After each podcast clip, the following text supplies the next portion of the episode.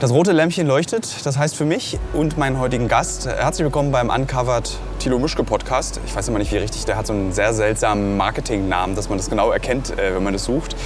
Äh, ich bin nicht in Berlin, ich bin nicht zu Hause, sondern ich sitze gerade an einem Tisch in Dhaka, der Hauptstadt von Bangladesch. Es ist, muss selbst ich als derjenige, der schon sehr viel gereist ist, sagen, ein sehr ungewöhnlicher Ort.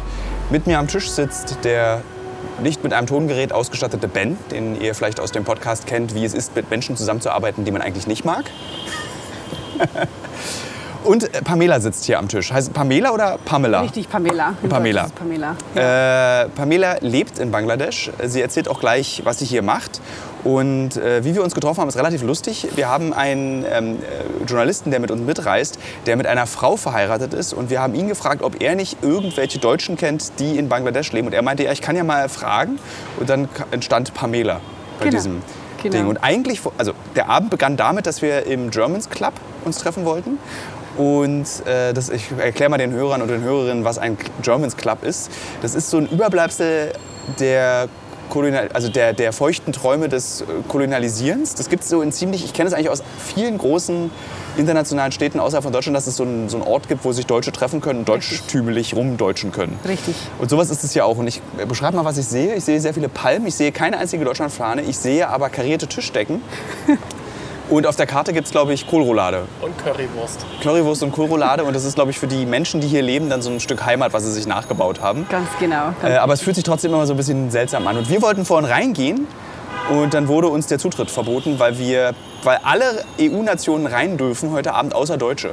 Und es klang für mich genauso wie diese Ausreden, die ich in Berliner Clubs immer gehört habe, wenn ich irgendwo rein wollte und schon zu betrunken war oder zu schlecht angezogen war. Und dann wurde immer gesagt, ja du, heute dürfen alle rein, außer die betrunken sind oder schlecht angezogen. So ein bisschen wirkte das auf mich. Aber Pamela lebt jetzt hier schon etwas länger, nämlich fünf Jahre, hattest du vorher Richtig, erzählt. richtig, und du ja. hast die Connections, die man hier braucht, um hier reinzukommen. Richtig, ja. Wenn du dann mal in Berlin sein solltest, kann ich dich dann in Clubs reinbringen, die man, Super. in die man nicht reinkommt. Nee, Dann- kann ich eigentlich auch nicht. also du hast mehr Macht in Bangladesch, als ich in Berlin habe. Genau. Äh, kurzer Zwischenstand für alle Hörer, die alle Folgen vorher gehört haben. Mir geht es seelisch etwas wieder besser. Syrien und Irak ist verarbeitet, einigermaßen. Und mir ist auch aufgefallen, dass es vielleicht daran liegen kann, dass ich wieder unterwegs bin. Was irgendwie dann auch sehr gefährlich ist, weil ich glaube, meine Reise ist dann sowas wie eine Valium nehmen. So, das wirkt auf mich. Aber dazu können wir dann noch mal in der nächsten Woche reden. Heute steht äh, Pamela im Mittelpunkt dieses Gesprächs. Also, du lebst in Bangladesch. Ich lebe in Dhaka, Bangladesch, ja, schon seit 2014. Ähm, ja, März 2014 bin ich hier angekommen. Und ähm, ursprünglich sollte es nur für ein Jahr gewesen sein. Und ähm, ja, jetzt haben wir 2019 und ich bin immer noch oder schon wieder da. Äh, meine erste drängende Frage ist, man hört es auch, glaube ich, jetzt ganz gut im Hintergrund. Das ist nämlich wieder ein Störgeräusche-Podcast, den wir heute machen, weil wir draußen sitzen. Wie erträgst du diesen Lärm? Also ich bin jetzt zwei Tage hier und äh, ich habe, also ich bin echt, also es ist wirklich krass. Also Autofahren in Dakar ist, Dakar ist hart. Also für drei Kilometer braucht man zwei Stunden. Es wird Ja, das konstant noch- gehupt. Das ist gut, richtig, richtig. Und wie erträgt man? Also wie, wie hast du dich daran gewöhnt? Ich meine, wo kommst du denn aus Deutschland her? Das ist erstmal die Okay, wichtige. ursprünglich bin ich aus Bayern, bei Regensburg. Also kennst du gar keinen Straßenlärm. Nee, Das fast sind nur so nicht. Kutschen und sowas. Ja. Nicht gerade Kutschen, aber naja, ich komme von einem kleinen Dorf. Aber meine Geschichte ist ja auch ein bisschen, ein bisschen anders. Ich bin mh, nach der Universität, mein, nach meinem Abschluss bin ich ausgewandert aus Deutschland. Was hast du denn studiert? Also für die Hörer nochmal wichtig, ich kenne dich nicht. Also wie die. Person, die mir gerade kenn- gegenüber sitzt, kenn- wir kennen uns ich nicht. Wir haben uns vor zehn Minuten kennengelernt und ich führe gerade so ein äh, komplettes Gespräch. Das ist so, also alles, was ich frage, weiß ich wirklich nicht. Also was hast du studiert? Also in Deutschland habe ich Ergotherapie studiert und äh, ich wollte schon immer ins Ausland. Also schon von klein auf wollte ich schon immer, immer irgendwo hin. Äh, nur nicht ähm, in Deutschland oder in Europa sein. Ähm, dann bin ich äh, nach Norwegen, äh, habe dort in, in Nordnorwegen gelebt, da wo, die, wo der Fuchs und Hase sich Gute Nacht sagen, wo es dunkel ist, sechs Monate im Jahr und Ja. 24 Stunden hell äh, ähm, in den Sommermonaten. Und dann ähm, war die Zeit auch vorbei und dann dachte ich, na gut, jetzt gehe ich mal jetzt, mein, mein Englisch wurde dann immer ein bisschen schlechter, weil ich Norwegisch gelernt habe und natürlich diese, diese andere Sprache dann äh, mir zu eigen gemacht habe. Und dann dachte ich so, was mache ich jetzt? Nach Deutschland möchte ich nicht mehr zurück. Dann bin ich auf die Idee gekommen, nach Australien auszuwandern, habe das Work and Travel Ja. ähm, gemacht, das eine Jahresvisum. Und dann bin ich aber in Sydney hängen geblieben, in der, an der Ostküste. Und genau, da habe ich dann gelebt. Ähm, eine Zeit lang. Sehr schön auch. Es ist sehr, sehr schönes Leben da unten mit viel Sonnenschein und äh, Surfen und Tauchen. Hautkrebs. Und dann habe ich ähm, einen Master gemacht in Public Health, äh, also Gesundheitswesen Ja. heißt es auf Deutsch wahrscheinlich. Und da habe ich dann ähm, herausgefunden, dass, ähm, dass, dass ich Interesse habe, im internationalen Bereich zu arbeiten, internationalen Gesundheitsbereich oder Development, Entwicklungshilfe sozusagen. Genau, und dann habe ich alles so in die Wege gesetzt, was dafür notwendig war und habe ein, Intern also ein Internship gemacht bei der Weltgesundheitsorganisation in Vietnam. Und ähm, dann kam ich zurück nach Sydney, habe meinen normalen Job ausgeübt. Was hast du da, was hast du da in Sydney? Also entweder hast du unfassbar reiche Eltern oder du hast. Nein, äh, gar okay, nicht, gar nicht, gar nicht. du hast dann richtig gearbeitet auch in Richtig Sydney gearbeitet, richtig als gearbeitet. Ergotherapeutin? Ähm, als medizinischer Berater. Ja. Ähm, das ist ein Konzept, was es in Deutschland jetzt in der Hinsicht nicht gibt oder gab zu der Zeit. Das heißt, ich war bei einer Versicherung angestellt, wie zum Beispiel die Allianz in Deutschland. Ja. Ähm, die heißt NRMA in, in Australien. Und wenn du zum Beispiel einen Unfall hast, einen Autounfall, und du verunfallt bist, dann hast du Anspruch auf medizinische Betreuung und Versorgung und Behandlung und Reintegration in deine Arbeit. Und für diesen Bereich gibt es Leute, die spezifisch da ausgebildet sind, um dir dabei zu helfen. Ja. So, das habe ich dort ähm, in Sydney gemacht für, für eine Zeit lang, für ein paar Jahre. Und nebenbei habe ich meinen Master gemacht ähm, und ähm, das konnte ich so gut verbinden. Und ähm, dann dieses Intern Internship, was ich, was ich gerade genannt habe in Vietnam, das habe ich gemacht. Also ich habe einfach drei Monate freigenommen, unbezahlten Urlaub sozusagen. Und deswegen Ja. konnte, ich das, konnte ich das machen. Und dann hast du für die WHO gearbeitet? Genau, habe ich für die WHO gearbeitet, wie das halt so ist in diesem Bereich. Man muss sich ein bisschen, ähm, es, nutzt, es ist nicht nur genug, ein, ein, ein, ein, ein Master zu haben, man muss auch ein bisschen Erfahrung sammeln Ja. in dem Bereich, speziell wenn man für die Vereinten Nationen arbeiten will. Ich glaube, daran scheitern auch gerade ganz viele in Deutschland, die dann so mit 19 ihren Master gemacht haben, aber dann Richtig. festgestellt haben, ich habe noch gar Richtig. keine Berufserfahrung. Richtig, richtig. Ja. Und da kann ich nur eins sagen, dass Berufserfahrung wichtiger ist als ein Master. Also ein Master muss man haben, um halt nachweisen zu können, dass man ähm, im Englischen heißt es Postgraduate Studies. Also man muss ein bisschen was gemacht haben, was nach seinem Bachelor ähm, Ja. Verbracht worden ist, um halt zu demonstrieren, dass man noch so Recherche betrieben hat und so weiter. Aber wenn man das dann gemacht hat, dann ist es sehr wichtig, auch eine Berufserfahrung zu Ja. haben weil die sehen wollen, wie, wie man mit der Kommunikation zurechtkommt, mit Networking und solche Sachen. Und wenn man da natürlich dann die Möglichkeit hat eines Internships, bezahlt oder unbezahlt, Ja. ähm, dann erhöht das natürlich die Chancen. Und das hatte ich dann gemacht, nachdem ich halt die Auszeit genommen habe, die paar Monate. Und dann kam ich wieder zurück und, und das verändert einem. Wenn man mal in den, bei den Vereinten Nationen so gearbeitet hat, dann sieht man, wie, was für ein Kaliber an Leuten eigentlich da Ja. äh, zusammenarbeiten. Also Was hast du in Vietnam gemacht dort im Rahmen deines äh, Praktikums? Ähm, ich war bei, in, in, bei der WHO im HIV, äh, AIDS, Ja. Tuberkulose und Malaria-Bereich. Ähm, das heißt, wir haben mit, Alles. Mit, Das ist mit, ziemlich- mit ja. Leuten gearbeitet, die, ähm, die mit Minderheiten, die ähm, HIV-positiv waren oder ähm, wo das Risiko bestanden hat, dass die ähm, HIV kontrakt also bekommen könnten. Das sind so, so ähm, Drogenabhängige, das sind ähm, Homosexuelle? Homosexuelle Ja.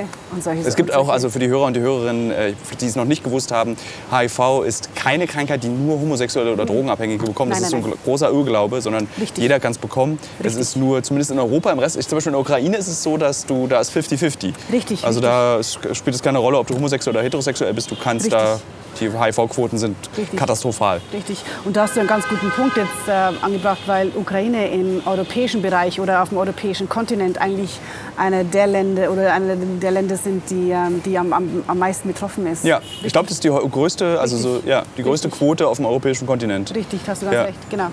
genau. Und genau und ähm, na, mit, dieser, mit dieser Erfahrung, die ich gemacht Ja, warte habe- kurz, da kommt ein Flugzeug. Ich glaube, das war.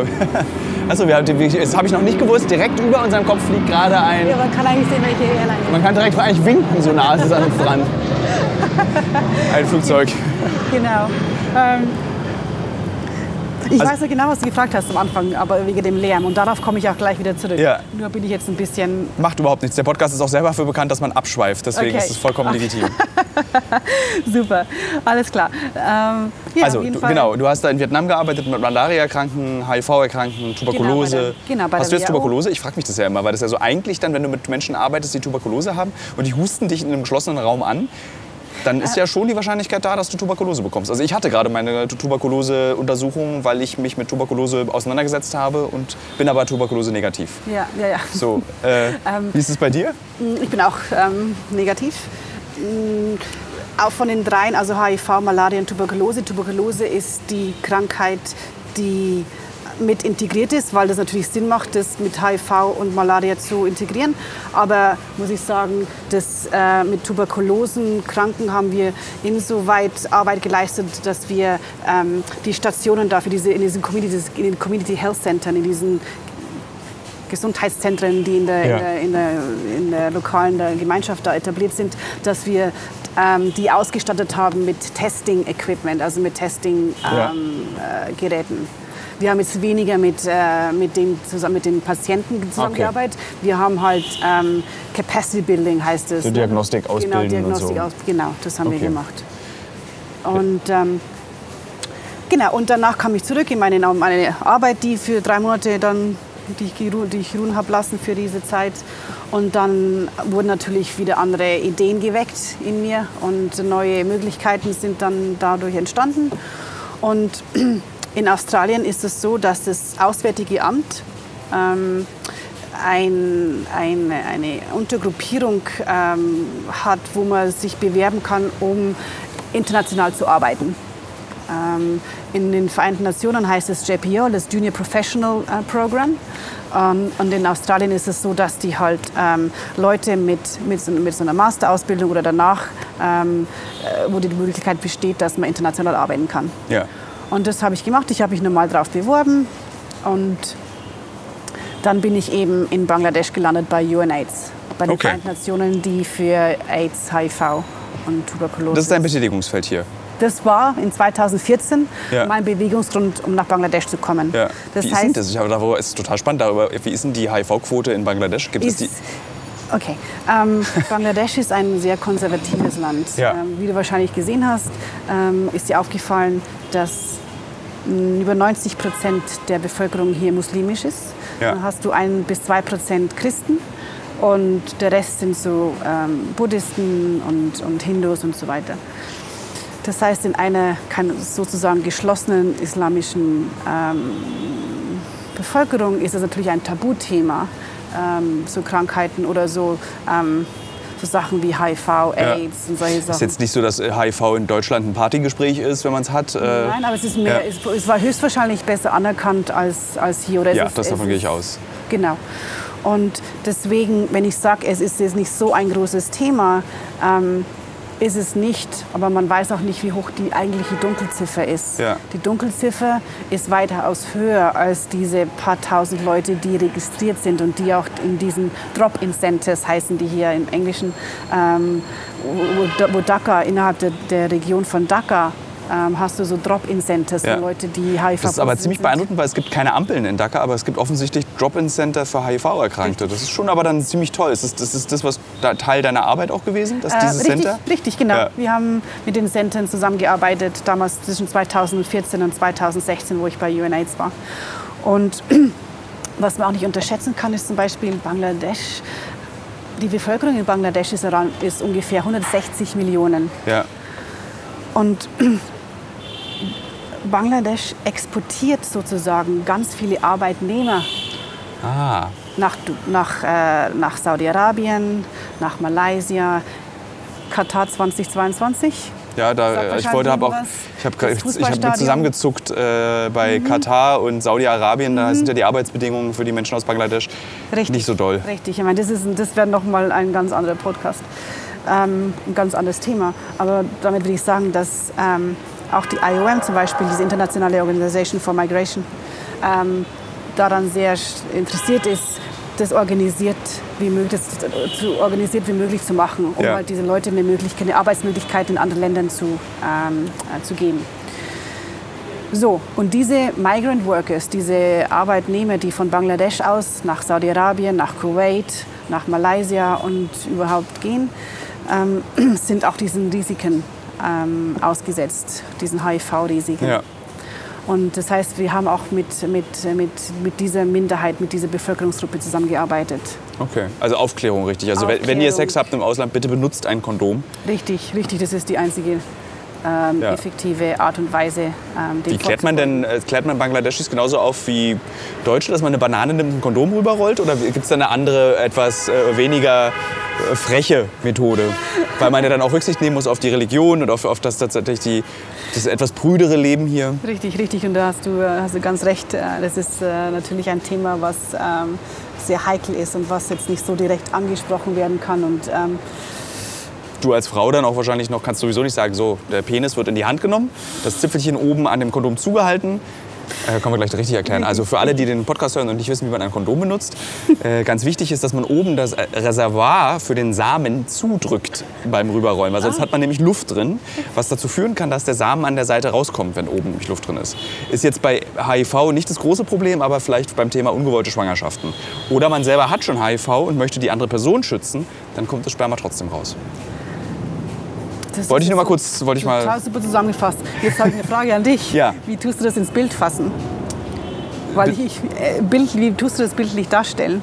Weil die Leute, die, mit denen ich, über die ich gerade gesprochen habe, Ja. diese Minderheiten, egal ob das äh, Migranten sind oder, oder Drogenabhängige oder Homosexuelle oder wie Ja. auch immer, man muss auch ähm, verstehen, dass in Bangladesch die, die Illiterate Rate, wie heißt die? Äh, die nicht Al- Alphabetisierungs- die, Alphabet die Nicht-Alphabetisierungsrate Ja. sehr hoch ist. Ja. Das heißt, viele, viele Leute können nicht lesen und schreiben. Das fand ich, lass dich kurz unterbrechen, das fand ich sehr interessant heute. Wir haben heute mehrere Interviews, also wir sind, ich, vielleicht sage ich dem Hörer mal warum, und den Hörerinnen, warum wir hier sind. Wir sind hier, weil wir ein Thema machen, eine Geschichte machen zum Thema Fast Fashion und Slow Fashion. Und Bangladesch ist ja das Land, das auf der Welt, glaube ich, das zweit, der zweitgrößte Exporteur für ähm, Mode, Richtig. Stoffe, alles was, da, alles, was damit zu tun hat. Richtig. Äh, Und deswegen ist, glaube ich, das hier ein richtiger Ort, um mal zu gucken, wo kommt die Mode her, die wir sehr, sehr günstig in Deutschland kaufen können. Und ich muss mir auch an die eigene Nase fassen. Also zum Beispiel, ich, so, ich sammle äh, Sportschuhe und weiß ganz genau, die werden halt hier oder in Vietnam oder in Thailand hergestellt. Richtig. Für, unter miesen Bedingungen. Aber darüber das wollte ich jetzt nicht erzählen, sondern ich wollte... Jetzt habe ich, jetzt hab ich den Faden verloren. mit, den, äh, mit der Anti-Alphabetisierung.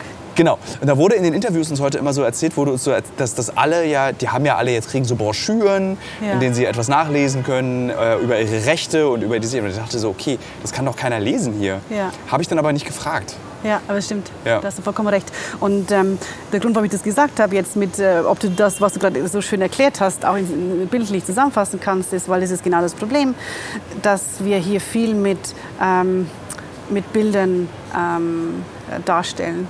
Ja. Und wie man jetzt so ein, so ein Kondom über so eine Banane stirbt, das ist genau das, was wir auch indirekt gemacht haben. Also bildlich haben wir dargestellt, wie, ähm, wie das ausschauen sollte und wie das passieren sollte. Nur natürlich nicht geschrieben, sondern in, in, in Bildform. Ja.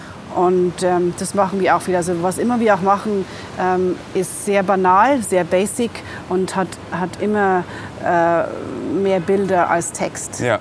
Weil es einfach, das ist, das ist so. Aber deine Arbeit rettet Leben und verhindert das Ausbreiten dieser Krankheit. Das ist ja eine Richtig. sehr wichtige Arbeit, Richtig, die damals, du gemacht hast. Richtig, die ich Genau. gemacht habe. Genau, genau. Und das war auch sehr wichtig. Auch weil das so ein, ein Thema war, das sehr gerne stigmatisiert wird und ähm, vernachlässigt wird Ja. auch von vielen, weil es einfach jetzt so ein bisschen unter den Teppich gekehrt wird. Ja. Das ist so dreckig in Anführungsstrichen, ne? mit dem möchte man nichts zu tun haben. Ich stelle mir das ein bisschen hier auch vor wie so in Japan, dass, es exist dass die Quote ist so gering, beziehungsweise es wird so wenig darüber gesprochen, dass diese Krankheit gar nicht existiert. Also zum Beispiel in Japan ist es so, HIV haben nur Ausländer. Japaner haben keine HIV. Das ist ein bisschen wie meine Eltern, die aus der DDR kommen, die auch gesagt haben, heute mir dann so erzählt haben, so, oder nicht heute, sondern also heutig, in heutiger Zeit sagen so, in der DDR gab es keine Geschlechtskrankheiten. Ja, ja, genau. Was natürlich eine ganz große Lüge ist. Ja, richtig. Ähm, Richtig. aber so ein bisschen stelle ich mir das vor, dass man eben so eine, so eine Idee, also man redet einfach nicht drüber und dadurch existiert es dann einfach auch nicht. Genau, das ist vollkommen richtig, genau so. So, und wie Ja. bist du dann von den HIV-Kranken in Bangladesch, Mhm. warum bist du hier geblieben? Also, das ist wirklich eine Frage. Also, es ist toll hier, Ja. Äh, ich finde es wirklich aufregend, insbesondere weil ich das Gefühl habe, jetzt die, nach den ersten zwei Tagen in Bangladesch, die, hier ist die Zeit stehen geblieben. Also so, das wirkt alles wie 1974. So, du könntest Fotos von 1974 dir angucken oder von heute, du würdest keinen Unterschied erkennen, außer vielleicht ein moderneres Auto. Ja. Die Häuser sind irgendwie, ich weiß nicht, wer die gebaut hat und warum. Das, man, man, es gibt ja das berühmte Beispiel vom Rana Plaza, dass die Häuser auch tatsächlich schlechte Qualität haben. Sie stürzen auch mal zusammen ähm, und töten mehr als 1200 Menschen. Ähm, die Straßen sind katastrophal. Äh, es laufen auch unglaublich viele Menschen auf der Straße rum, einfach so. Und du fragst dich so, wo geht es jetzt gerade hin? Also es gibt Ja. natürlich keine öffentlichen Transportmittel, es gibt nur so Privatbusse, die dich von A nach B fahren. Ja. Ähm, wie hältst du es hier aus? Jetzt ist gebe die ich, dir mal, Frage. jetzt gebe ich deinen Hörern mal einen kleinen Tipp. Ähm, Wer nach Bangladesch möchte. nicht nur Bangladesch. Wer es wirklich vorhat, für die Vereinten Nationen zu arbeiten Ja. oder zumindest in dem Bereich Arbeit zu arbeiten, ähm, Wollen einige. Ich weiß, wollen das, einige, ja, wollen das einige. ist, glaube ich, auch, weil das ist auch sehr attraktiv und es ist sehr spannend. Sehr Risiko, ähm, also mit, mit Risiko verbunden, aber es ist ein sehr spannendes Dasein. Und damit meine ich, dass wenn man wirklich ernsthaft daran arbeiten will, dann muss man in Länder reisen, die ein bisschen weg vom Radar sind. Ja. Und Bangladesch ist eins von diesen Ländern, wo es nicht gerade ein Kriegsland ist, wie du gesagt hast mit Syrien und Irak. Ja. Und, und, Würde ich auch äh, jetzt einfach so zum ne? Ausprobieren, sich rate ich davon ab, von Krisengebieten. Richtig, Ja. richtig. Aber es ist eines der Länder, was halt ähm, äh, challenging ist, was halt ein bisschen Ja, ähm, Eine, eine, eine Probe. Also man, was, man, das man was kann, halt nicht einfach ist, ja.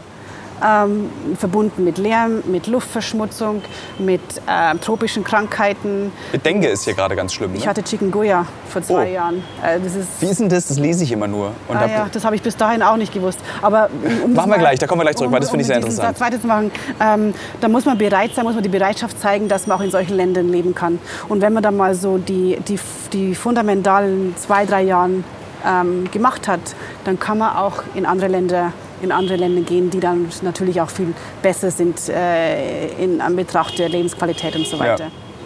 Und das, Äh. ist, das ist es zum einen. Und zum anderen, geografisch gesehen, persönlich, für mich ist Bangladesch genau in der Mitte zwischen, zwischen Australien und Deutschland. Und ähm, Ist es wirklich auch, ne? es ist genau in der Mitte. Also die Zeitverschiebung ist vier Stunden in eine Richtung, vier Stunden in die andere Richtung. Die Reisezeit ist genau die gleiche. Also geografisch gesehen ist für mich Bangladesch sehr attraktiv zum einen und zum anderen ist es ein zentraler Punkt innerhalb Asiens, um meine Reisen zu machen, außerhalb von Dhaka, von Ja. Bangladesch. Ähm, hat gute Verbindungen in alle, in alle Himmelsrichtungen. Und ähm, jetzt muss ich sagen, ähm, äh, ich habe von Travel den, den Reisevirus auch gekriegt. Den habe ich auch, den hat jeder von uns im den- Team auch. Also das den- können wir alle sehr gut nachvollziehen. Den, der hat sich definitiv, äh, definitiv mehr intensiviert, seitdem ich hier bin. Ähm, jetzt hast du kurz angedeutet, dass die eben eine negative Erfahrung, wie zum Beispiel krank werden hier. Also wir haben jetzt als Vorbereitung haben wir diesmal nur bekommen, also wir zum Beispiel sind alle durchgeimpft bis zum geht nicht mehr. Cholera, Schluckimpfung, meine Lieblingsimpfung, weil die nämlich auch gegen äh, hier so E. coli im, äh, beim Essen hilft. Ja. Also Durchfall von schlechtem Essen bzw. schmutzigem Essen. Du hattest jetzt eine sehr exotische Tropenkrankheit, Ja. Oh, Chikungunya. Die lese ich. Ja, die ja. lese ich immer nur. Ja. Aber habe mich immer gefragt, da steht auch immer so eine relativ spezifische Beschreibung. Man kriegt es nur, wenn man irgendwie sich äh, irgendwie mehrere Wochen in sehr ärmlichen, na gut, ja, es ist, äh, Bangladesch ist relativ arm. Nicht nur relativ, es ist sehr arm. Ich glaube, auf dem Weltindex liegt es bei 136 von 100, Mhm, richtig. 193. ja, 193. Also Ja. es ist ein armes Land. Richtig. Ich finde es ja immer sehr praktisch, wenn mein Leben korreliert mit den Werbepartnern und Partnerinnen, die ich habe. Zurzeit mache ich eine große Recherche zum Thema Marathon. Demzufolge muss ich natürlich auch wissen, wie man einen Marathon läuft und trainiere tatsächlich dafür. Nicht, weil ich Ü40 bin, sondern wirklich, weil ich als Journalist ein bisschen etwas über dieses Marathon-Business herausbekommen möchte. Und Teil dieses Marathon-Trainings ist ja nicht nur regelmäßiges Laufen und an den Gedanken im Kopf, die dabei entstehen, zu verzweifeln. Nee, Teil dieses Trainings ist auch Ernährung. Und wisst ihr was? Was richtig praktisch ist? Ich glaube, ich könnte keinen Marathon laufen, wenn es nicht Podcasts gäbe. Und ein Podcast, den ich während des Laufens höre, um dieses alle zwei Tage zehn Kilometer Laufen für die Grundausdauer zu ertragen, ist der Powerbrains Podcast. Powerbrains, das Sporternährungsquiz, powered by Powerbar. Ist ein Podcast, in dem es um Ernährung geht, aber nicht langweilig, sondern da werden Fragen geklärt, wie ob Magnesium zum Beispiel gegen Muskelkrämpfe hilft. Zum Beispiel die Frage, wie wichtig sind Kohlenhydrate in der Sporternährung und ist es eigentlich für jede Sportart gleich? Also zum Beispiel wisst ihr ja als regelmäßige Hörer dieses Podcasts, ich bin ja auch passionierter Schwimmer und passionierte Schwimmer essen ja nach dem Schwimmen immer einen Döner. Ich kann euch schon mal sagen, da muss man jetzt keine Folge für hören, ist nicht so sinnvoll. Aber vorm Schwimmen ein Teller Nudeln ist sinnvoll. Warum? Das beantwortet eben der Power Brains Podcast. Können da zum Beispiel auch eine Frage, die mich auch schon beschäftigt hat. Können zu viele Proteine der Niere schaden? Und welcher Profi feiert seinen Sporterfolg mit Beefy und Bier von der Tankstelle? Alles Fragen, die für Sportler und Sportlerinnen wichtig sind. Das Gute an diesem Podcast ist, der ist nicht langweilig. Der ist eben äh, wissenschaftlich, aber auch gleichzeitig ein spannender Mix aus Quizshow zum Mitraten. Dazu gibt es Interviews, Anekdoten und sehr aufschlussreiche Wissensvermittlungen mit Host Danny Herzog. Bis zum 14.03. gab es folgende Gäste. Der Ironman-Gewinner und Triathlet Sebastian Kienle, Legende Joey Kelly, TikTok-Fitnessstar Joe Wünsche und andere Gäste aus der Staffel sind René Adler, Otto Bulletproof, Jonas Deichmann, Imke Salander, Maren Schiller, die ich im Übrigen auch für die Recherche treffe, und viele mehr. Jeden zweiten Donnerstag erscheint eine Folge und ihr könnt es auch als Videopodcast gucken auf dem Powerbar YouTube-Kanal. Ja, ich würde sagen, wenn ich es beim Laufen höre, könnt ihr es auch beim Laufen hören oder wenn ihr die Innenseite eines Backofen reinigt oder wenn ihr Staubsaugt oder wenn ihr ähm, lange Pendelstrecken mit der U-Bahn habt, Straßenbahn oder im Auto. Egal. Es ist ein guter Weg, um die Zeit zu vertreiben. Es ist ein guter Weg, etwas über den eigenen Körper zu lernen. Was macht diese Krankheit und wie fühlt die sich an? Oh, Chicken Goya. das wirkt, als wenn du jetzt direkt auf den Tisch kotzen ich musst gleich nochmal. Von, ich war von 2014 bis 2017 in Bangladesch. Ähm, während ich für die Vereinten Nationen gearbeitet habe, war ich nie krank. Ich habe kein Krankenhaus und keine medizinische Praxis von innen gesehen.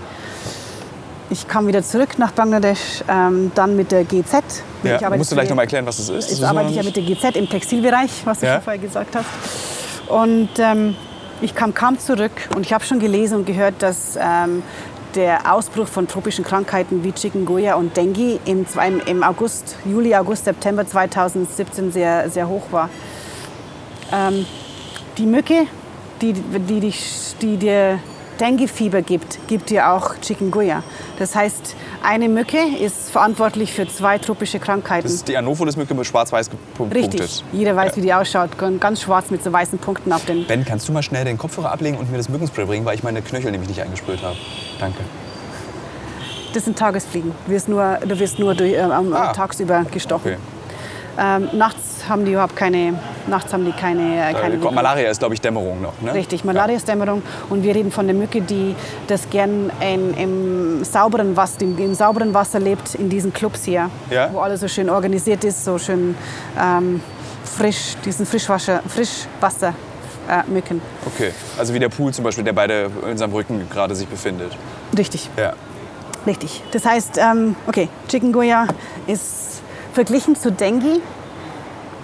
Ähm, Chikungunya kriegt man nur einmal im Leben. Okay.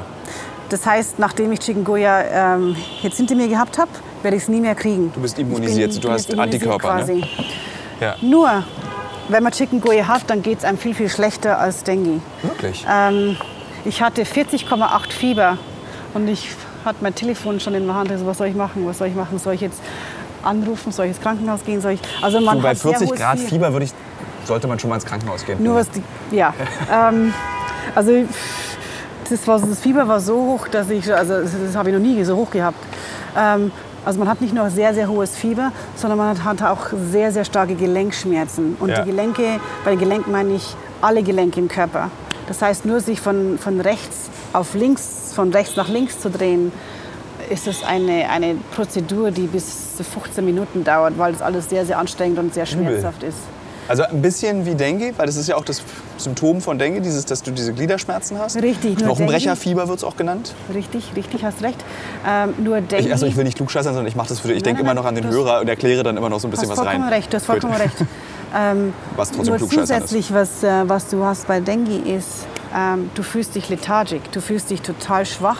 Du, hast, du kannst eigentlich das selbst atmen und reden und ein Glas anzuheben ist schon sehr, sehr, sehr, sehr Ja. mühsam.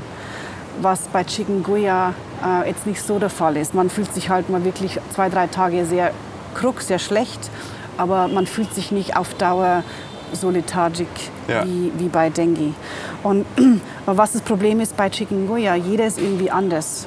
Und jeder hat eine andere Reaktion auf die Folgeschäden der Gelenkentzündungen. Ach ja. Ne? ja. Also der Virus, der setzt sich gerne in solchen Gele in Gelenken ab. Und bei mir persönlich war das so, dass, es, dass mein, meine linke Hand und meine rechte Schulter betroffen waren. Das heißt, wenn ich immer eine Flasche aufgemacht habe oder, ähm, oder zugemacht habe, war das sehr, sehr schmerzhaft, weil es wie so Rheuma ist. Okay. Also es sind so rheumatische Schmerzen. Ja. Und die können auch bestehen bleiben, wenn man, wenn man sehr unlucky ist. Dann kann, können die für, für Monate oder für Jahre Ja. ähm, äh, da sein. Was ich gemacht habe, ich, hm, ich habe ja erzählt, dass ich ja aus dem Therapeutischen komme. Ich weiß, ich habe nicht nur einen sehr hohen Schmerz. Threshold, äh, Schmerzgrenze, Ja. sondern ich weiß auch, was ein guter Schmerz und ein schlechter Schmerz ist. Und ähm, was ich Was für ist drei ein guter Schmerz und ein schlechter Schmerz? Ein guter. Schmerz ist zum Beispiel, nachdem ich äh, Chikungunya, äh, nachdem der eigentliche Virus dann weg war und ich hatte kein hohes Fieber mehr, hatte ich dennoch Schmerzen in meinen Gliedmaßen, in meiner Hand und in meiner Schulter. Ja. Und ich habe einen, mh, einen Box, Sack? einen Boxsack Ja. zu Hause hängen. Das heißt, was ich jeden Tag gemacht habe für zehn Minuten und drei Monate lang, ist, ich habe geboxt, Kickboxing habe ich gemacht. Okay.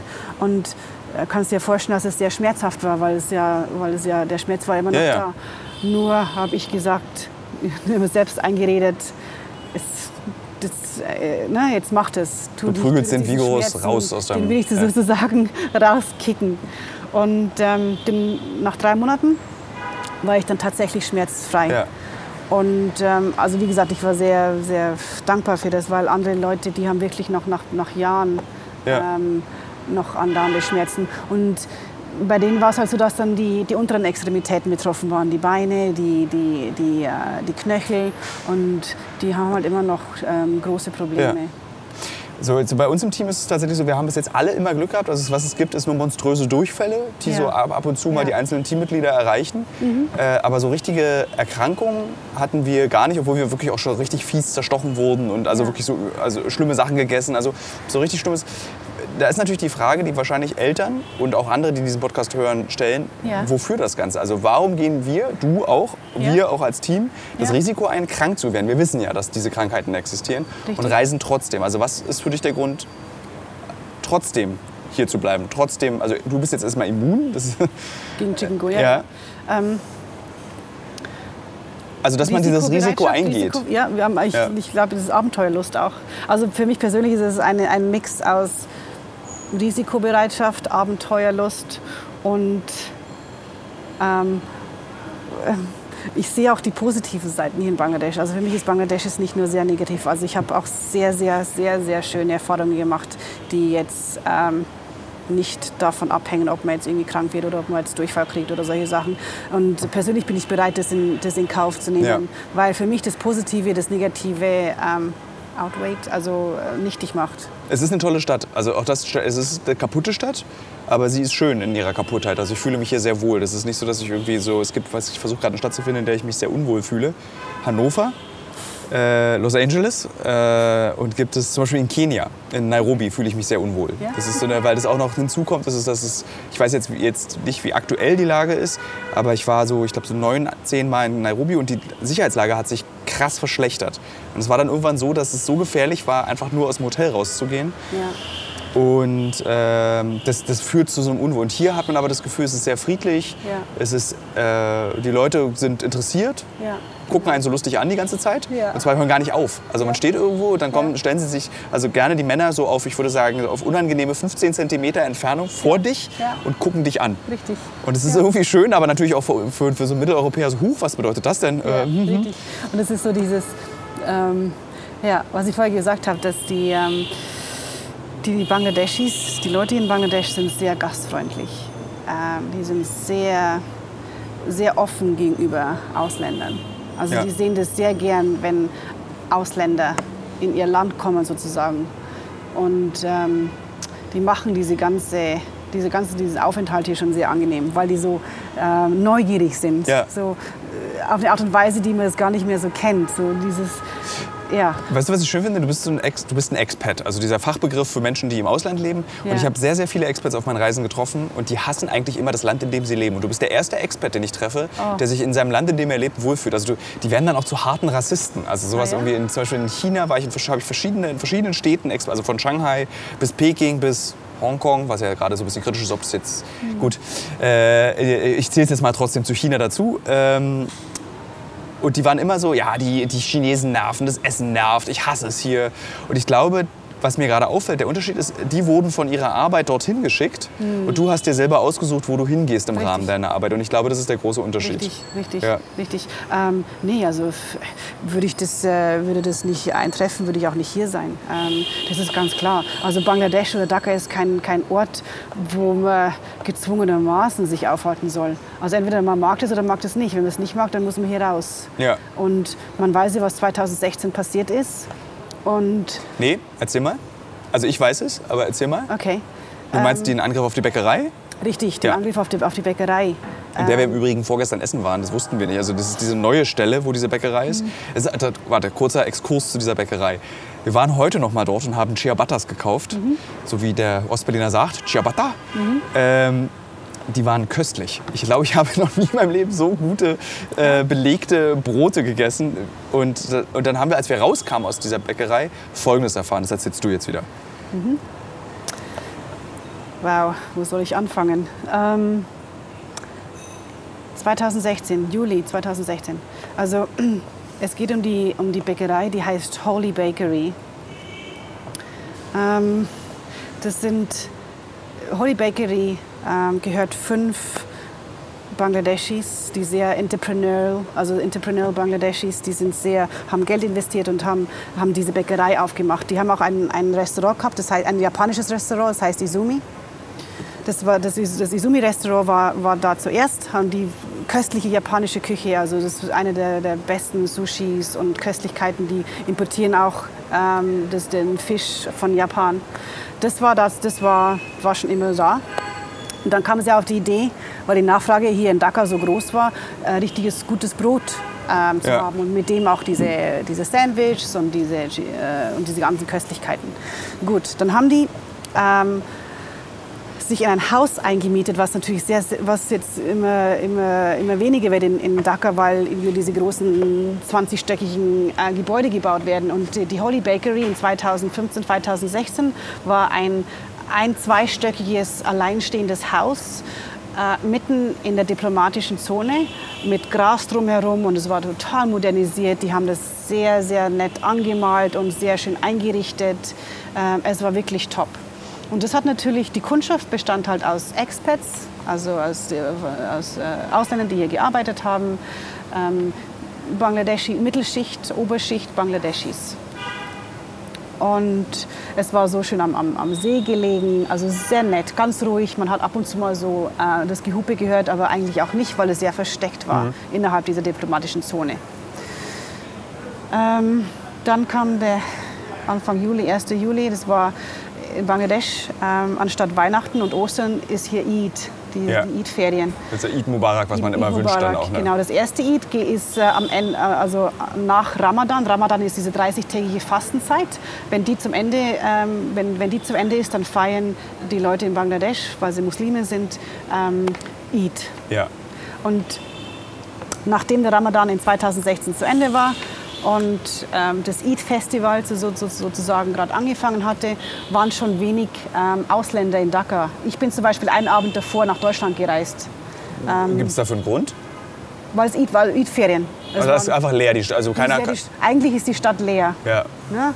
Ähm, ich war am 23.06.2016 in, in Holy, weil da, ähm, wenn sich die, äh, die Zuhörer erinnern können, hat ja die Brexit-Wahl stattgefunden. Ja. Das heißt, ich mit meinen äh, britischen Freunden haben uns in dieser Bäckerei getroffen, haben da Picknick gemacht und haben halt abgewartet, weil wir vier Stunden, drei, vier Stunden voraus sind ähm, von London, haben wir da ähm, ein bisschen gefeiert und, und das Ergebnis abgewartet. Deswegen weiß ich noch genau, dass ich an dem Samstag Ja. äh, zum letzten Mal in Holy war. Und dann, wie gesagt, ein paar Tage später, am 1. Juli, ähm, kam, war das, wurde das attackiert. Und der Grund, warum die, äh, die Attentäter Hawley ausgesucht haben, ist, weil das von westlichen Ausländern besucht Ja. wird, sehr oft. Und auch von reichen Bangladeschis. Das heißt, ähm, das war ein sehr, sehr schwarzer Tag ähm, in den Kreisen von Dhaka, von Gulshan, von der diplomatischen Zone hier. Weil es war 29 wirklich- Menschen sind, glaube ich, gestorben. Ne? Richtig. Und es Ja. war nicht nur die Tatsache, dass so viele gestorben sind, es war auch die Selektierung von wer stirbt und wer, wer nicht.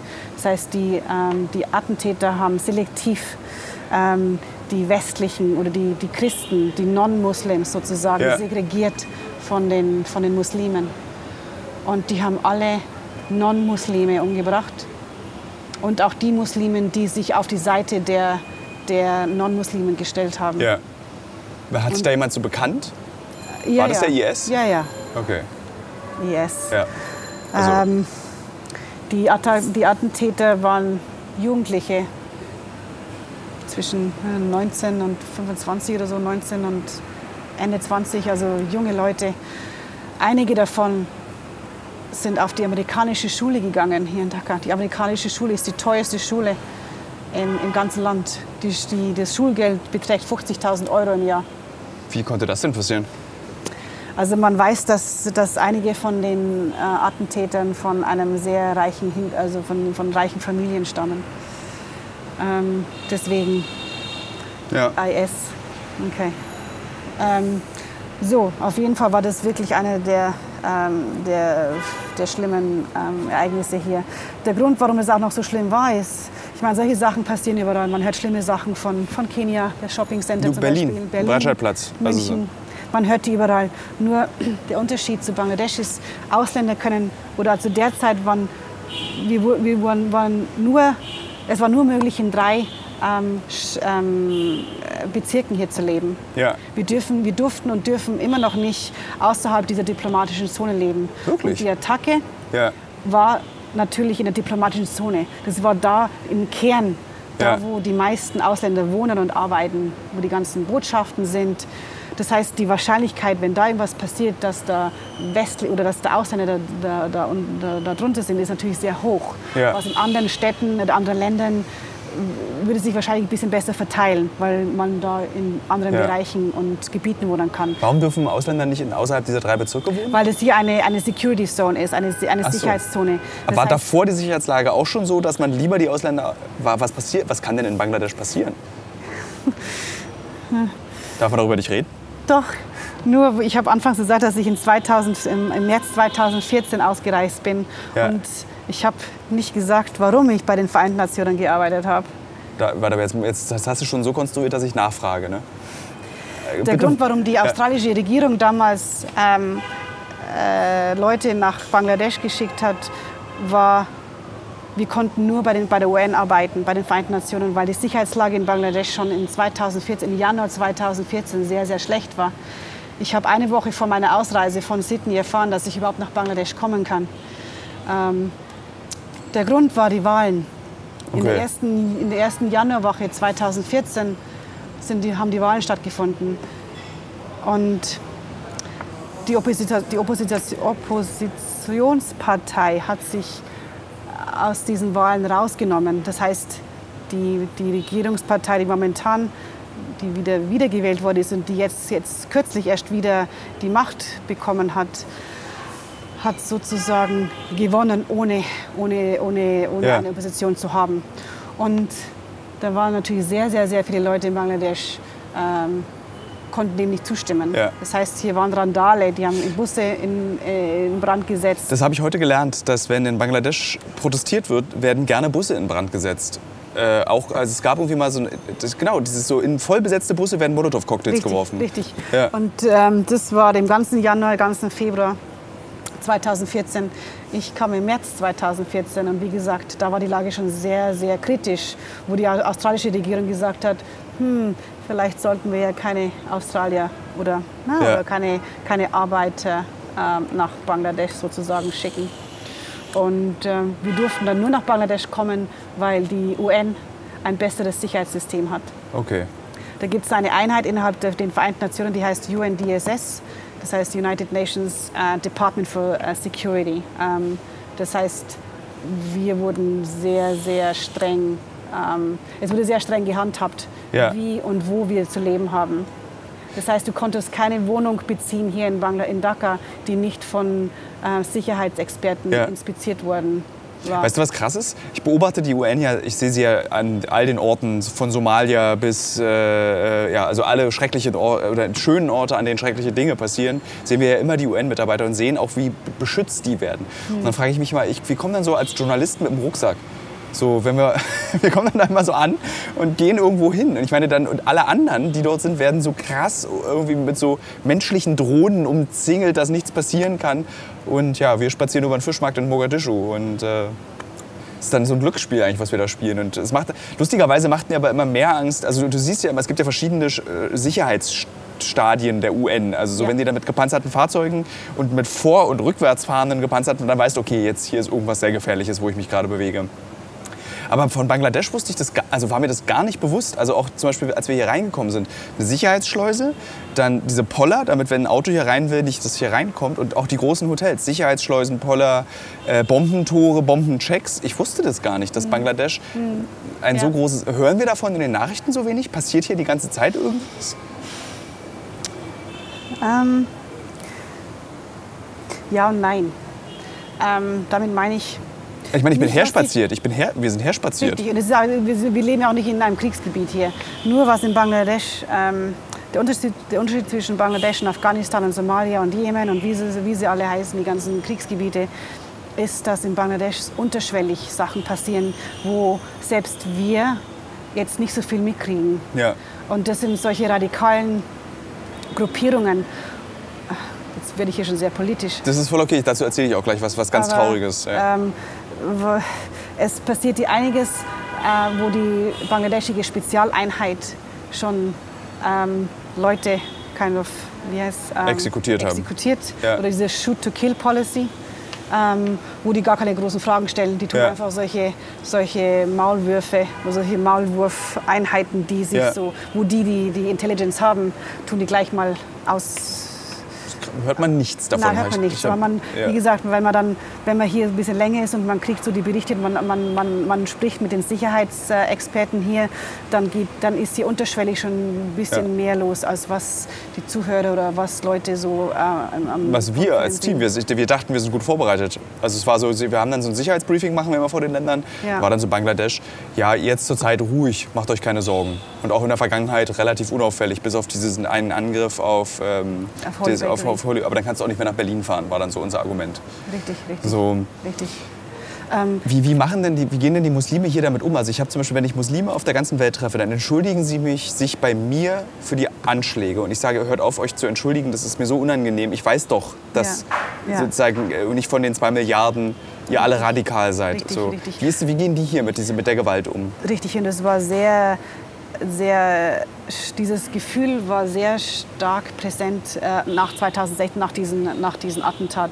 Da haben sich wirklich die, äh, da hat sich die lokale Bevölkerung geschämt sozusagen. Die haben sich sehr, sehr oft entschuldigt, auch uns gegenüber, ähm, weil die sich da nicht identifizieren konnten mit diesen ähm, fünf Attentätern, die ähm, die natürlich das, das schreckliche, äh, dieses schreckliche Attentat verübt haben. Ja, wie überall Ähm, auf der Welt dann tatsächlich. Richtig.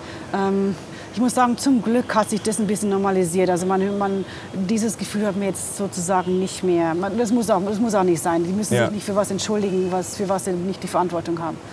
Ähm, aber danach war das schon sehr, ähm, sehr, sehr, sehr, sehr offensichtlich. Und ich meine, das, was, dieses Attentat war wirklich das Schlimmste, was passiert ist.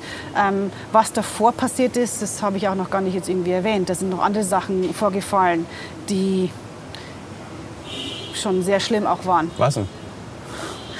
Okay. ähm,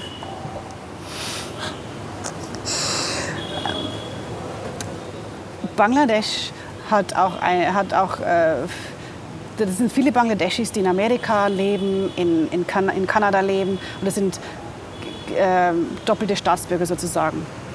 Und da waren zwei oder drei Kanadier von, von Bangladesch, bangladeschi Ja. Kanadiern, die sind sehr ähm, die sehr säkulär. Ja. Sie sind nicht religiös, sie sind sehr säkulär. Sie, die sprechen über Gott und die Welt und äh, kritisieren auch Islam äh, oder kritisieren auch ähm, die Regierung zum Beispiel. Ja, halt sollte ja möglich sein. Sollte möglich sein in, Ja. einem demo- demokratischen, in einem demokratischen Land, richtig.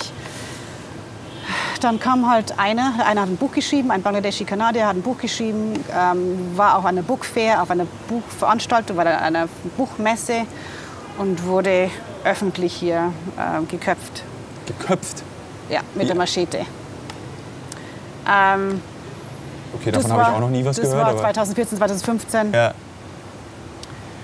Ähm, Hä? Ein das habe ich diesen- japanisch- Ja, erzähl weiter. ein japanisch, ein, das war das eine. Ein paar Wochen später ein japanischer ähm, Priester äh, außerhalb von Dhaka sitzt auf einer Rikscha, und wird auch öffentlich umgebracht. Das ist das. das äh, ich ist, bin noch nicht fertig. Ja, eins okay. noch, eins noch. Bitte? Die erste Woche im Oktober 2015, drei Straßen weiter von wo wir jetzt gerade sind. Okay. Ähm, an, der- ne, neben der Botschaft von den, von den Niederlanden geht ein Italiener auf der Straße mit seinem Rucksack, wird von hinten erschossen auf offener Straße. Gezielt oder Überfall? Gezielt. Gezielt. Ja, und das, das sind diese, also diese drei, diese drei äh, einzelnen Taten, die ich jetzt gerade beschrieben habe, sind Taten, die vor 2000, bevor, bevor diesen Attentat äh, auf Holy Ja. ähm, passiert sind. Das heißt, Holy war natürlich das Schlimmste, was passiert ist in diesen, in diesen zwei Jahren, 2015 und 2016. Aber was, äh, es sind schon einige Sachen passiert, die vorher, ähm, die vorher schon so am Brodeln waren. Und eine Woche bevor dieser Italiener umgebracht worden ist auf offener Straße, wurde ein riesig, also die Australier und die Neuseeländer, die haben bis dahin jedes Jahr ein Wohltätigkeitsevent organisiert Ja. zugunsten wohl, wohltätiger Zwecke.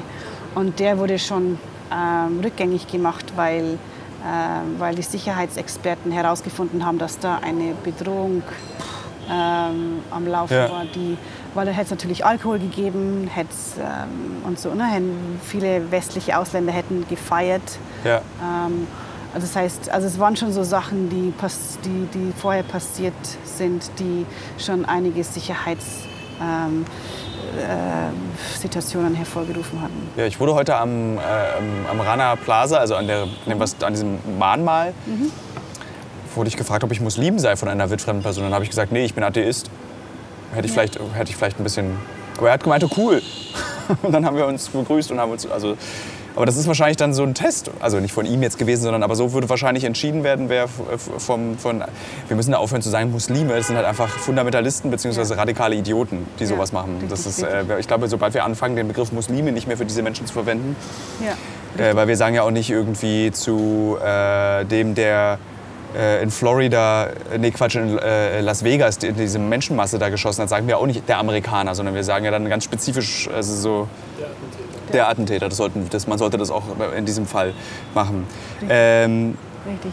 gut, aber du bist ja dann trotzdem noch hier. Richtig, richtig. Und, äh, und ich glaube, wir sind ein bisschen so, ähm, haben wir so Aber das ist eine, interessant. ähm, eine Gratwendung gemacht. Aber ich glaube, da, darauf komme ich wieder zurück, auf meine persönliche Einstellung und meine ähm, persönliche Bereitschaft, meine persönliche Risikobereitschaft und ähm, Tendenz zur Abenteuerlust.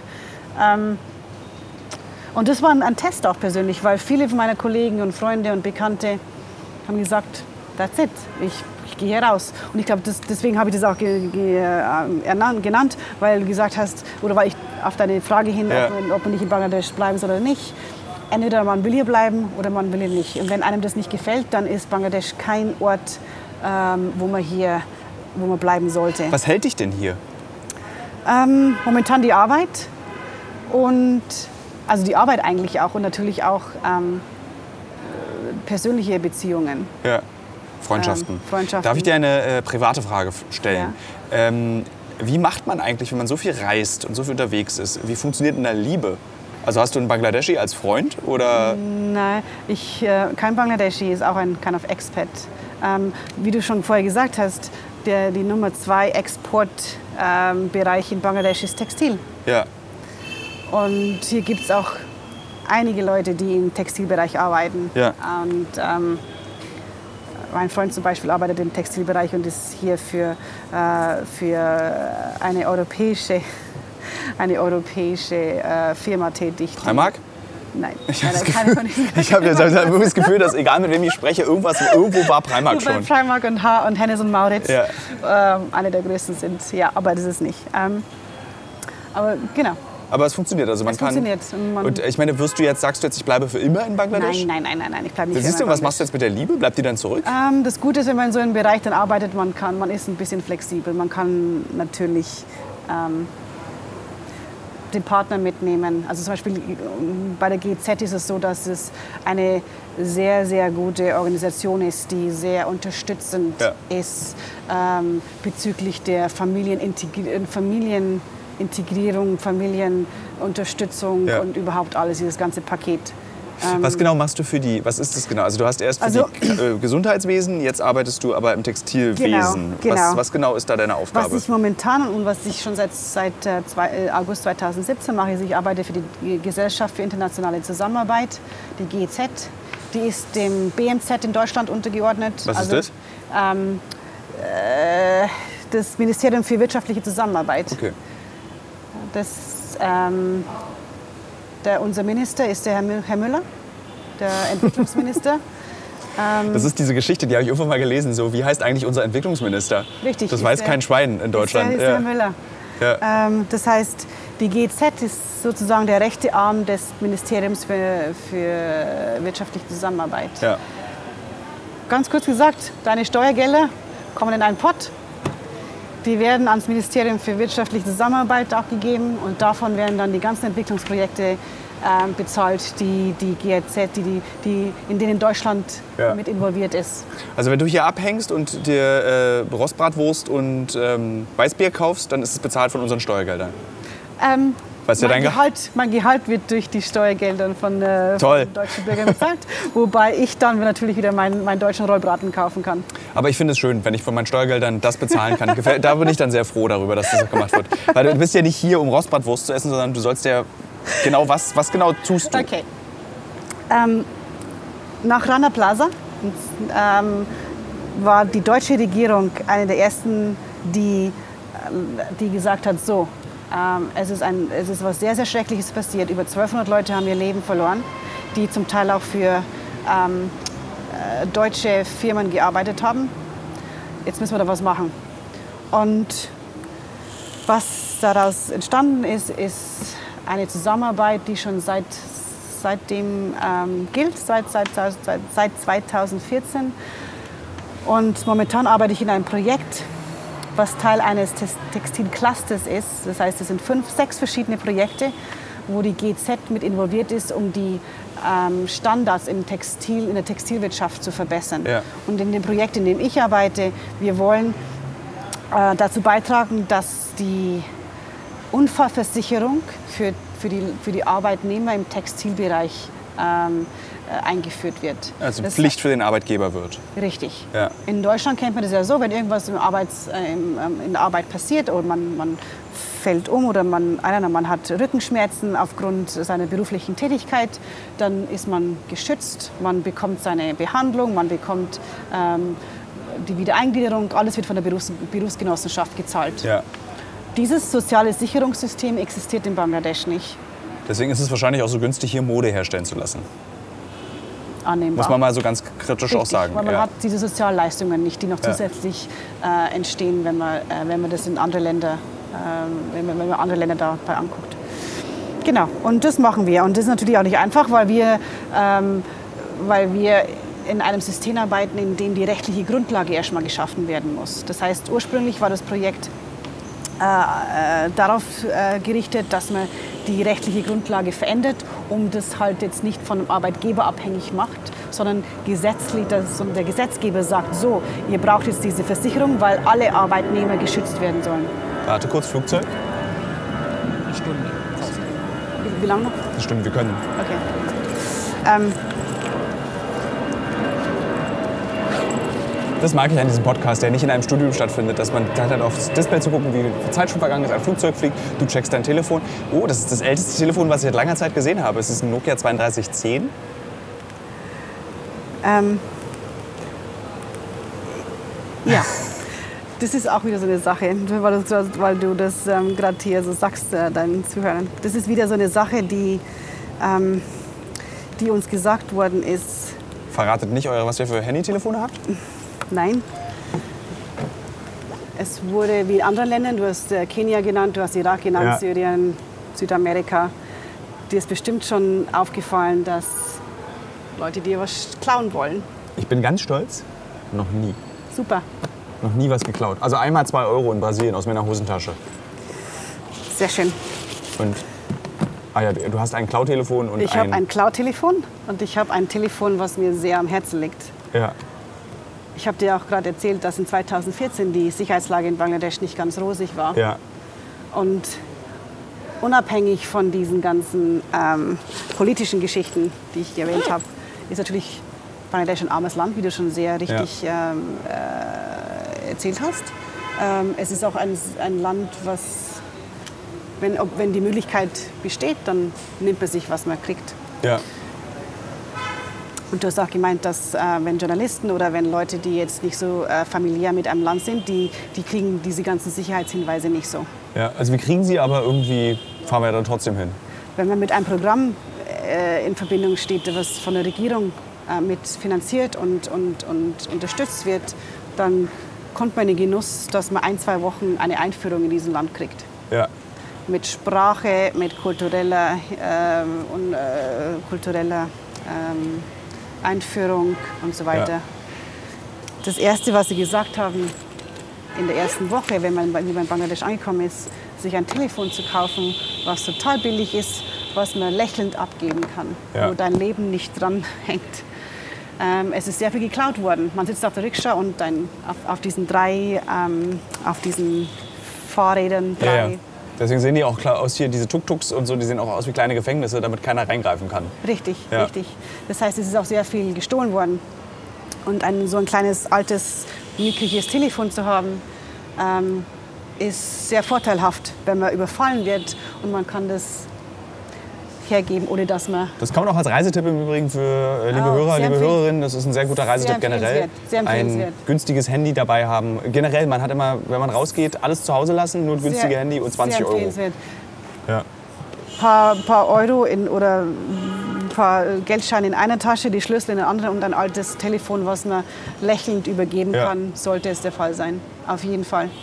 Ähm, ja. Und immer wenn ich auf der Straße unterwegs war, zu Fuß oder damals konnte man auch zu Fuß fahren, ich bin Rad gefahren, was jetzt nicht mehr der Fall ist, äh, oder auf der Rikscha.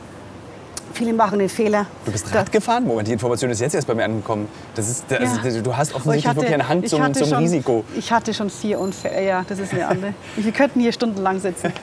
Ähm, Also für die Hörer und die Hörerinnen nochmal, also nach zwei Tagen Verkehr, es ist die, ähm, die letzte Stadt auf der Welt, in der ich mir vorstellen kann, Fahrrad zu fahren. Also wirklich, die- die sind Menschen, die Fahrrad fahren, so zwischen 70 fahrenden 60 Jahre alten Bussen, die versuchen, sich die Spiegel abzufahren. Und dazwischen bewegt dann sich noch manchmal einmal ein Fahrradfahrer und, und Pamela. Ja, das war ich. Richtig. Und ich hatte auch schon einige Unfälle. Ähm, aber das ist wahrscheinlich das nächste Du Mal. bestätigst auf jeden Fall, glaube ich, jetzt für die meisten Hörer und Hörerinnen die Annahme, dass wenn man solche Reisen macht und solche Abenteuer erleben will, einen kleinen Dachschaden muss man trotzdem haben. Sonst, äh, das bestätigst du, glaube ich. Weil ich glaube, viele Menschen denken, dass wir hier im Team alle eine Meise haben, dass wir irgendwie in diese Länder fahren. Äh, oh ja, da fahre ich dann in Dakar, fahre ich Fahrrad. Dass ich jetzt öffentlich zugeben soll, dass ich einen kleinen Dachschaden habe. Du kannst es, ich gebe dir hier den Raum, das zu tun. Ich habe es immer als Risikobereitschaft angesehen. Ja, oder ja, oder so, nennen wir es, das ist die freundlichere Variante. Äh, ja, man muss sehr farbenfroh sein, wenn man solche Sachen machen will. Ja. Ich glaube, das ist wahrscheinlich. Das Spannende ist, es ist auch ein guter Abschluss jetzt für unseren Podcast, ist, dass du tatsächlich, und das ist ja zufällig, dass du auch in demselben Business tätig bist, beziehungsweise dieselbe Agenda hast, über die wir berichten wollen, weshalb wir hier sind. Also wir Ja. wollen eben einen Film machen über äh, die Bedingungen der Modeindustrie und welche Bedingungen sie stellen, nicht nur hier in Bangladesch, sondern auch von Europa ausgehen und Ja. von Deutschland ausgehen. Ja. Äh, weil das ist natürlich für die meisten Konsumenten ganz weit weg. Richtig, Und richtig. wenn man, glaube ich, mal die Verbindung herstellt zu hier und wie nah dann plötzlich Bangladesch wird, ich meine, weil. Ähm, die Hände der Näherin, die dein T-Shirt angefasst und genäht haben, sind eigentlich, das T-Shirt ist noch warm im Prinzip von diesen Händen, wenn du es anziehst. richtig. Naja, und du machst, du arbeitest auch in diesem Richtig. Feld Richtig, wir arbeiten in diesem Feld. und du willst was ändern. Richtig, wir wollen was ändern. Und ich glaube, ich möchte auch jetzt diese, die, die Möglichkeit hier nutzen, um auch darüber zu erzählen, dass auch sehr viel gemacht wird dafür. Ich weiß, die, es, ist, es ist nicht alles Gold, was glänzt. Es ist noch sehr, sehr viel Arbeit, die wir zu tun haben, um die Bedingungen ähm, für die Arbeitnehmerinnen und Arbeitnehmer im Textilbereich zu verbessern. Auf jeden Fall. Aber ich möchte auch nicht ähm, vernachlässigen, was schon gemacht worden ist. Ja. Also auch jetzt, was die GZ speziell macht oder auch die UN oder auch andere, die anderen Nichtregierungsorganisationen, also im Bereich der, der ähm, Textilwirtschaft oder Verbesserung der Umstände in der Textilwirtschaft in Bangladesch. Ja. Ähm, es kommt voran, auch, auch nur langsam, auch wenn, wenn nur langsam, aber ich möchte auch das, wirklich jetzt die Möglichkeit nutzen, um zu sagen, dass, ähm, äh, dass auch sich auch was bewegt. Ja. Ähm, es ist nicht zu leugnen, dass die, dass die Arbeitnehmerinnen und Arbeitnehmer nicht viel, nicht viel Geld kriegen für ihre Arbeit. Ich glaube, der 55 Mindestlohn Dollar? wurde jetzt gerade erhöht. Auf 75 Dollar, glaube ich, ne? Auf, richtig, richtig. Es ist natürlich nicht viel und die sollten viel, viel mehr kriegen. Auf jeden Fall. Also für, ich will es noch kurz, Mindestlohn 75 Dollar für einen Monat Arbeit, Monat Arbeit. sechs Tage die Woche. Sechs Tage, richtig, richtig. Und das ohne Überstunden. Die Ja. haben auch die Möglichkeit, dass sie Überstunden machen und dann äh, somit auch ihr, ihr, ihr monatliches Gehalt ha- aufbessern. Ähm, es ist bei weitem, es, ist, es, es, es gibt noch viel zu tun, vor allem wenn man in Betracht zieht, dass in Deutschland, in Europa, in Amerika, wenn man ein, ein, ein Textilprodukt kauft und man ist ja auch bereit, 5 Euro mehr zu zahlen, wenn man weiß, dass das Ja. Geld äh, da ankommt, wo es ankommen soll. Natürlich ist es, ist es nicht immer eine Garantie. Aber man muss sich vorstellen, eine, eine Sache noch, man muss sich vorstellen, dass in Bangladesch vor zehn Jahren die ganzen, speziell die Frauen, die in der Textilwirtschaft arbeiten, vor 10 bis 15 Jahren hatten die gar keine Arbeit. Die waren zu Hause gehockt und hatten überhaupt keine Möglichkeiten. Ja. Jetzt haben die die Möglichkeit zu arbeiten und selbst Geld zu verdienen, sodass sie ihre Kinder in die Schule schicken können und so weiter. Mir Und kommt es aber immer so ein bisschen vor wie so Perlen. Weißt du, so was sind denn schon 75 Dollar? Das ist ja auch, also es ist ja auch hier wenig Geld. Richtig, richtig. Das ja- das ja. möchte ich auch nicht leugnen. Ich möchte nur ähm, erwähnen, dass man das auch in, Be- das, dass man das in Betracht sehen soll, wie das vor 10, 15 Jahren war. Ja. Wo keine von diesen 4 Millionen äh, Arbeitnehmerinnen und Arbeitnehmern, also 60 Prozent davon sind, ähm, sind, sind äh, Frauen, dass die vor ein paar Jahren noch gar keine Arbeit hatten. Ja. Und jetzt haben die Möglichkeiten, die die damals nicht haben. Wir, wir haben noch viel, viel, einen, einen, einen ganz langen Weg vor uns, keine Frage. Aber ich möchte auch das nicht, ähm, nicht äh, verleugnen, dass das damals nicht der Fall war, was wir jetzt haben. Und ich, ich sehe das genauso, dass wir äh, den Mindestlohn äh, noch, eh- noch äh, mehr erhöhen müssen, die, die Arbeitsbedingungen äh, verbessern müssen und so weiter und so fort. Und natürlich auch dann die Umwelt äh, besser schützen müssen, ähm, weil die ganzen Chemikalien natürlich jetzt in die ganzen Flüsse hier in Dhaka, um Dhaka herum, ähm, die ganzen Chemikalien fließen in diese Flüsse hier. Äh, es gibt sehr, sehr viel zu tun. Ähm, nur es, ist, es wurde auch schon sehr viel gemacht. Die, die letzten paar Jahre seit Rana Plaza waren nicht umsonst. Okay. Ich finde, das ist ein sehr schönes Schlusswort. Und Ja. äh, liebe Hörer, liebe Hörerinnen und möglicherweise auch Zuschauer der Sendung Uncovered, im Herbst bzw. im späten Herbst könnt ihr euch dann ansehen, wie diese Bedingungen sind, unter welchen Umständen die Menschen hier arbeiten und ob sich was verändert hat, wie sich was verändert hat und was sich was verändert hat. Das war sehr toll, dass wir uns spontan kennengelernt haben, spontan mit diesem Podcast machen können. Und Ja. es war auch so tatsächlich sehr interessant. Ich glaube, da war, also ich fand es jetzt gerade hochinteressant. Und ich hole mir gerade so bestätigten Blick von unserem Tonmann Ben. Super. Tonassistenten, das mögen sie ja am meisten. Ton, egal. Kameramann, der auch Ton macht. Ich hoffe, äh, liebe Hörer, liebe Hörerinnen, noch mal einen Aufruf, wer jetzt bis hier hinten durchgehalten hat. Ähm, schreibt mir doch mal bei Instagram, ob ihr wollt, dass ich mehr mit Menschen von vor Ort, gerne auch mit Deutschen, äh, immer spreche. Also der, den, das nächste Reiseziel wird Usbekistan sein. Nächste Woche ist noch mal kurz Berlin, Zwischenstopp. Und dann geht es nach Usbekistan. Es geht um Baumwolle und äh, den Aralsee. Da bin ich sehr gespannt auf den Aralsee. Aber ich glaube, am Aralsee werde ich keinen Deutschen finden. Da muss ich dann mit dem Team vorlieb nehmen, mit Ben. Also, liebe, liebe Hörer, liebe Hörerinnen, einen Deutschen am Aralsee finden oder mit Ben noch mal darüber reden, wie es ist, wenn man sich nicht mag. Tschüss. Tschüss. Habe ich überhaupt, warte, stopp, stopp, stopp, stopp, stopp, noch nicht ausmachen. Habe ich überhaupt Danke gesagt? Dass du hier die Zeit dir genommen hast, dass wir jetzt hier sitzen und dass du mit mir diesen Podcast geführt hast? Habe ich gern gemacht. Vielen Dank, Pamela. Also Kein wirklich, Problem. also ich finde es ganz toll. Dass, ich meine, es war wirklich spontan mir hier äh, Spaß gemacht. Also nochmal danke, ich möchte nicht als unhöflicher Mensch erscheinen. Ich Kein lade dich jetzt auch zum Essen ein. Na, kein Problem. Doch. Danke. Doch. Also jetzt, tschüss.